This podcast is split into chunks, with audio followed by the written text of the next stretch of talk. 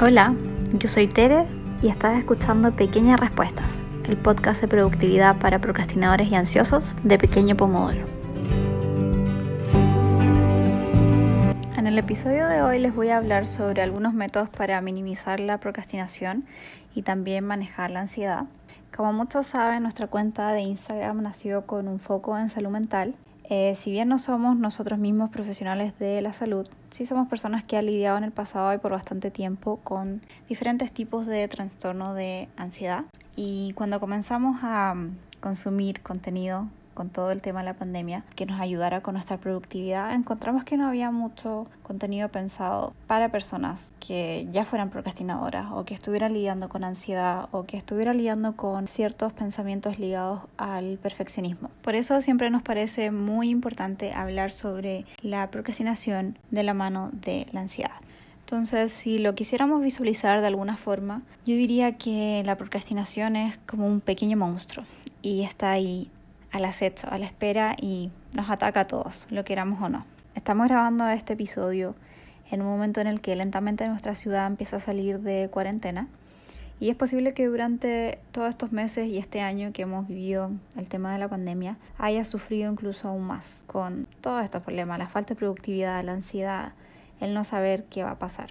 Entonces es muy fácil entrar en un modo que en vez de trabajar o en vez de estudiar, nuestro cerebro solo piensa en distraerse, sea con redes sociales, eh, libros, podcasts como este u otros. Y si bien es común y es importante tener espacios para hablarlo, eso no quita que siga ahí y que sea incómodo o que a menudo nos dé mucha ansiedad sentir que no podemos avanzar. Por eso hoy día les quiero contar sobre un método que está probado a través de un estudio que puede ayudar a minimizar la procrastinación, también nos puede ayudar a avanzar y a disminuir el nerviosismo y lo que hace, que ya les voy a contar, es que nos ayuda a ver la situación desde una perspectiva diferente.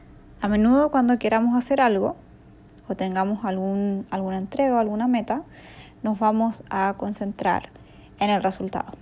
En cambio, la solución que les quiero proponer hoy o el cambio de método de visión es que mejor nos comencemos a centrar en el proceso. Dicho otro modo, es más bien concentrarse en cada uno de los pasos que hay que recorrer para llegar al objetivo en vez de solo centrarse un, un tanto obsesivamente en la meta. Hay diferentes creencias detrás de este consejo, uno de ellos es que si nos concentramos más bien en el proceso, los resultados entre comillas llegan solos, porque simplemente me concentro en avanzar y eventualmente llego a la meta casi sin darme cuenta. Esto es especialmente real o puede ser especialmente real en tareas que son extremadamente grandes. Voy a poner el ejemplo de escribir un libro. Si algún día dices quiero escribir un libro, parece una meta inalcanzable, imposible. En cambio, si nos centráramos solo en el proceso, por ejemplo, escribir una página al día un microcapítulo cada semana o su equivalente, eventualmente llegaríamos al punto en el que casi sin darnos cuenta avanzamos un montón de páginas, de forma bastante calmada. Esto me lleva a la pregunta central del podcast de hoy, que es ¿cuál es el problema con proponerse metas que se sientan demasiado ambiciosas? ¿Cuál es el problema con centrarme o con concentrarme solamente en la meta y no en el proceso? Y aquí llego al estudio que quería mencionarles, que fue realizado por investigadores de la Universidad de Pensilvania y apareció publicado en el Harvard Business Review, donde descubrieron que eh, poner un énfasis demasiado grande en las metas, especialmente en esas metas que se pueden medir de forma tangible, en números por ejemplo, usualmente provoca una reducción en la motivación intrínseca, que es la motivación interna. Y otra cosa muy interesante que descubrieron es que también se producía un aumento del comportamiento poco ético, o sea, hacer trampa con tal de llegar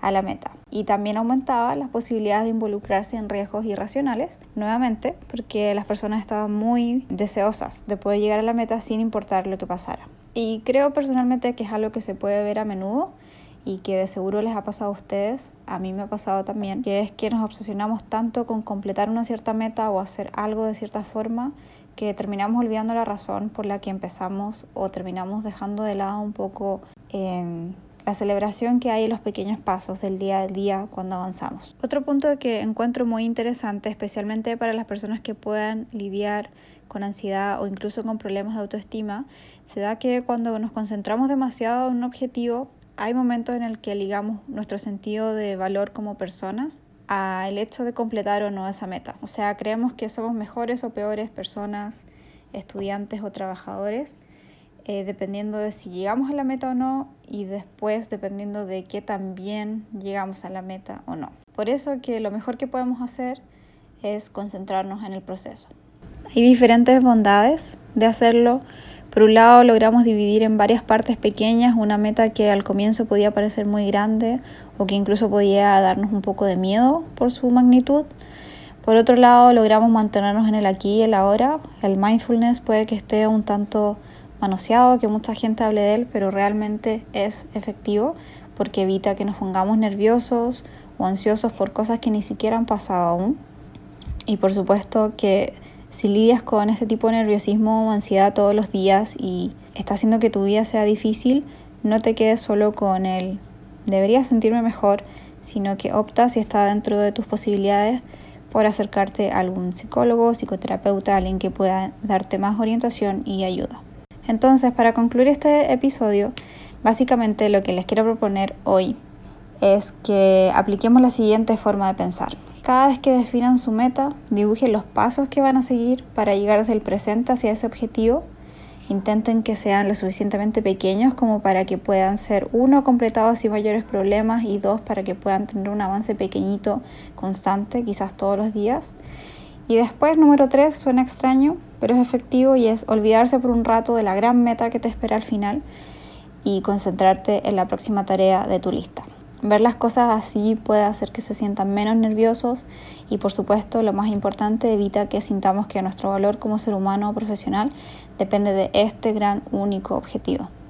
Al final del día, más que profesionales o estudiantes, somos personas, siempre somos personas primero y mm, siempre es bueno tener a mano un método con la suficiente cuota de mindfulness que nos pueda recordar esto. Acabo de escuchar pequeñas respuestas el podcast de productividad para procrastinadores y ansiosos de Pequeño Pomodoro. Si te gustó, suscríbete o compártelo con alguien a quien le pueda servir.